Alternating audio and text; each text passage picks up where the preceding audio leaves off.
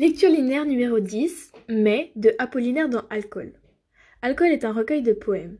Son auteur, Guillaume Apollinaire, est un célèbre auteur et poète français du XXe siècle. Alcool est mis en forme pendant près de 15 ans et se présente comme une sorte de carnet de bord des productions poétiques d'Apollinaire, faussement chronologiques. Publié en 1913, nous allons parler ici de Mai, qui est un poème lyrique du recueil d'Alcool. Il se situe dans la section Renan du début du recueil et évoque un amour impossible et la fuite du temps. Le titre place le poème dans le temps. L'indication mai 1902 à la publication de ce poème montre le caractère personnel que l'auteur a voulu faire ressortir en relatant sa passion non partagée pour Annie Playden. Mai se présente sous la forme de quatre strophes d'Alexandrin. Lecture du texte. Nous observons donc trois mouvements une complainte de l'amour perdu vers 1 à 8, l'irruption d'un pittoresque pathétique vers 9 à 13 et la mélancolie de la fuite du temps vers 14 à 17. Nous nous demanderons comment Apollinaire joue sur une description afin d'évoquer la suite du temps. Étude du mouvement 1. Tout d'abord, sentiment de légèreté. Les deux premières strophes donnent une impression de légèreté, de gaieté, puisque la première strophe s'ouvre sur une répétition, le mai, le joli mai. Le rythme est 2 plus 4, qui donne un élan et ressemble à un rythme d'une comptine. Il est accentué par l'hémistiche suivant de 6 syllabes. Le rythme est donc de 2 syllabes, le mai, puis de 4 syllabes, le joli mai, et ensuite de 6. Embarque sur le Rhin. On a donc une gradation du rythme. Cette gradation se double sur le thème immédiat du voyage avec embarque sur le Rhin, puisque à l'oreille on entend embarque, embarquer. Les thématiques sont légères, puisque c'est une promenade avec un bateau, le printemps, le mois de mai, des termes légers et positifs. Dès le deuxième vers, des dames apparaissent. Ces termes évoquent des dames de catégorie sociale aisée et ancrent le poème dans une réminiscence des dames du Moyen Âge. Pourtant, dès le troisième vers, cette tonalité heureuse se fane.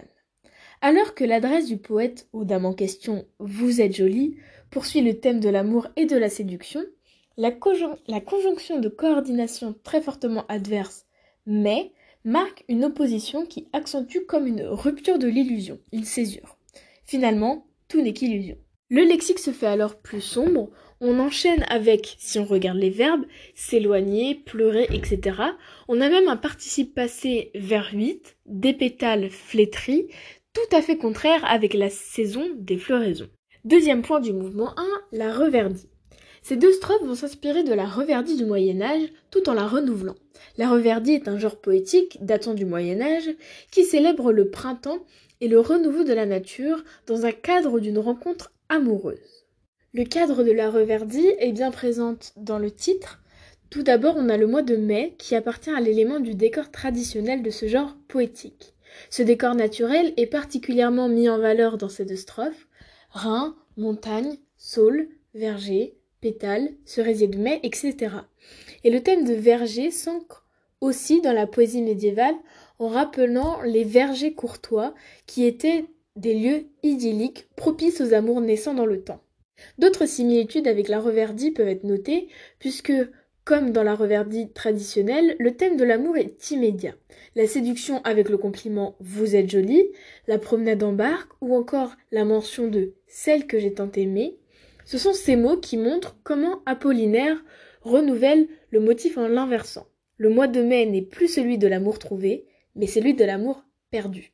Et le passé composé de j'ai tant aimé renvoie à cette femme dans un temps révolu, un temps passé. Et par l'intensif temps, on comprend que les regrets du poète sont au cœur de ce poème.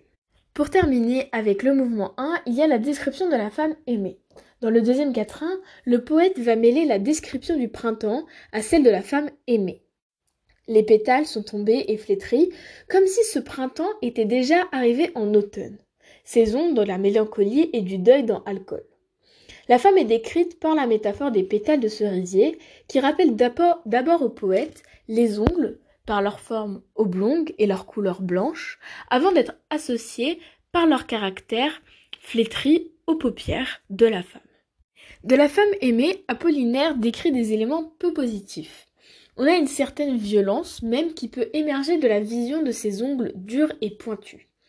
Et ses yeux qui sont flétris comme des pétales, comme si c'étaient des yeux battus, cernés ou avec des paupières tombantes, donnent vraiment cette image peu positive.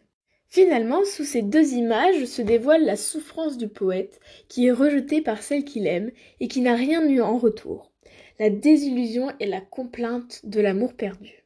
Passons maintenant à l'étude du mouvement 2. Nous pouvons dire que la troisième strophe est très différente des trois autres. Tout d'abord parce qu'elle se diffère par sa forme, puisque c'est un quintile qui vient rompre le rythme des quatrains qui précèdent. De plus, de cette strophe, toutes les marques du discours personnel du poète disparaissent. Le jeu en est absent, ainsi que toute mention du sentiment du poète ou d'émotion personnelle. Ce qui différencie aussi cette strophe des autres, c'est le thème qui semble totalement différent. Ici, le poème devient la description de deux cortèges dont le second n'est pas vraiment visible sur le chemin du bord du fleuve. Donc, ces éléments sont décrits par le poète depuis sa position sur la barque au milieu du fleuve. Les personnages secondaires qui apparaissent sont très hétéroclites et n'ont rien en commun avec les jolies dames de la première strophe. Un ours, un singe, un chien, des tziganes, une roulette traînée par un âne, un régiment, un fifre, qui est un instrument traditionnel en Allemagne de la musique militaire. On assiste ici à un tableau très pittoresque avec l'éruption des figures du folklore germanique. Nous pouvons maintenant étudier le rythme du cortège. Le premier alexandrin du quintil, sur le chemin du bord du fleuve lentement, annonce le rythme de la marche lente. Et lorsqu'on le lit, on sent bien que ce rythme lent est accentué dans ce vers, avec notamment la répétition du déterminant du, et également le rythme qui est repris par l'assonance E. C'est cette même musicalité qui va ouvrir le vers suivant dans l'énumération avec un ours, un singe, un chien, et dans la totalité de l'alexandrin qui est structuré sur deux temps. En effet, on a 2, plus 2, plus 2, et mystiche, 2, plus 2, plus 2. Les trois derniers vers vont, eux, jouer davantage sur d'autres sonorités avec des allitérations en R, en T, qui peuvent représenter, évoquer la marche. Ce cortège est d'autant plus réaliste puisqu'il est décrit curieusement, étant donné qu'il commence par la fin pour finir par le premier élément, un âne. Pour finir sur ce deuxième mouvement, cette marche a un caractère triste, mélancolique. En effet, à part les tziganes, tous ces éléments hétéroclites sont au singulier. Un ours, un singe, un chien, une roulotte, un fifre, un être, ce qui confère une impression de solitude à ce tableau qui nous est présenté. De plus, ils avancent lentement, la roulette est traînée un peu difficilement par l'âne, nous avons donc ici le jeu d'une description réaliste qui commence par la fin pour ensuite dépasser le cortège et s'éloigner de la vie du poète. Un peu comme la musique qui elle aussi s'éloigne. Les fifres sont lointains et le silence semble de nouveau s'abattre sur le Rhin, laissant le poète à sa propre solitude. Passons maintenant au mouvement 3. Cette dernière strophe ressemble à la première. Ici, à la manière des chansons du Moyen Âge, le vers 13, 14 pardon, reprend à l'identique le premier hémistiche du poème. Le mai, le joli mai. De la même manière que la strophe, il est à nouveau en alexandrin. Le Rhin vient également, ainsi que la nature qui est omniprésente ici. De lierre, de vignes, de vignes vierges et de rosiers. Mais la tonalité a totalement changé dans ce troisième mouvement puisqu'il n'y a plus de présence humaine. La vie a disparu pour laisser place à un monde végétal et minéral où le seul bruit est celui du vent. Le mois de mai a été immédiatement associé aux ruines, qui peuvent être celles des châteaux qui longent le Rhin. On a une vision de ruines qui contraste avec l'idée du temps qui passe. Même si on les détruit, elles continuent d'exister sous la forme de traces, comme le sentiment amoureux sous la forme de souvenirs. Enfin, alors que le mois de mai est celui du printemps, c'est ici presque l'automne qui est décrit. Le vent du Rhin, la vigne vierge, représentent donc des éléments assez forts de cette saison mélancolique. Les allitérations en S et Z ne sonnent pas justes. On dirait qu'elles sont un peu euphoniques, qui vont donc accentuer cette tristesse.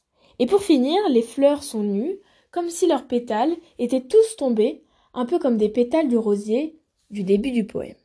Mais si l'automne est pour Apollinaire la saison du deuil, on peut quand même y voir quelques indices dans cette strophe qui évoquent la possibilité d'un renouveau, d'une renaissance, côté positif malgré tout. Les rosiers rappellent la métaphore de la rose pour décrire la femme aimée, ou peut être vue comme le symbole de l'amour. La nature est vivante, le vent du Rhin secoue, les roseaux jasent, et la vigne a des fleurs nues qui peuvent évoquer aussi des figures féminines.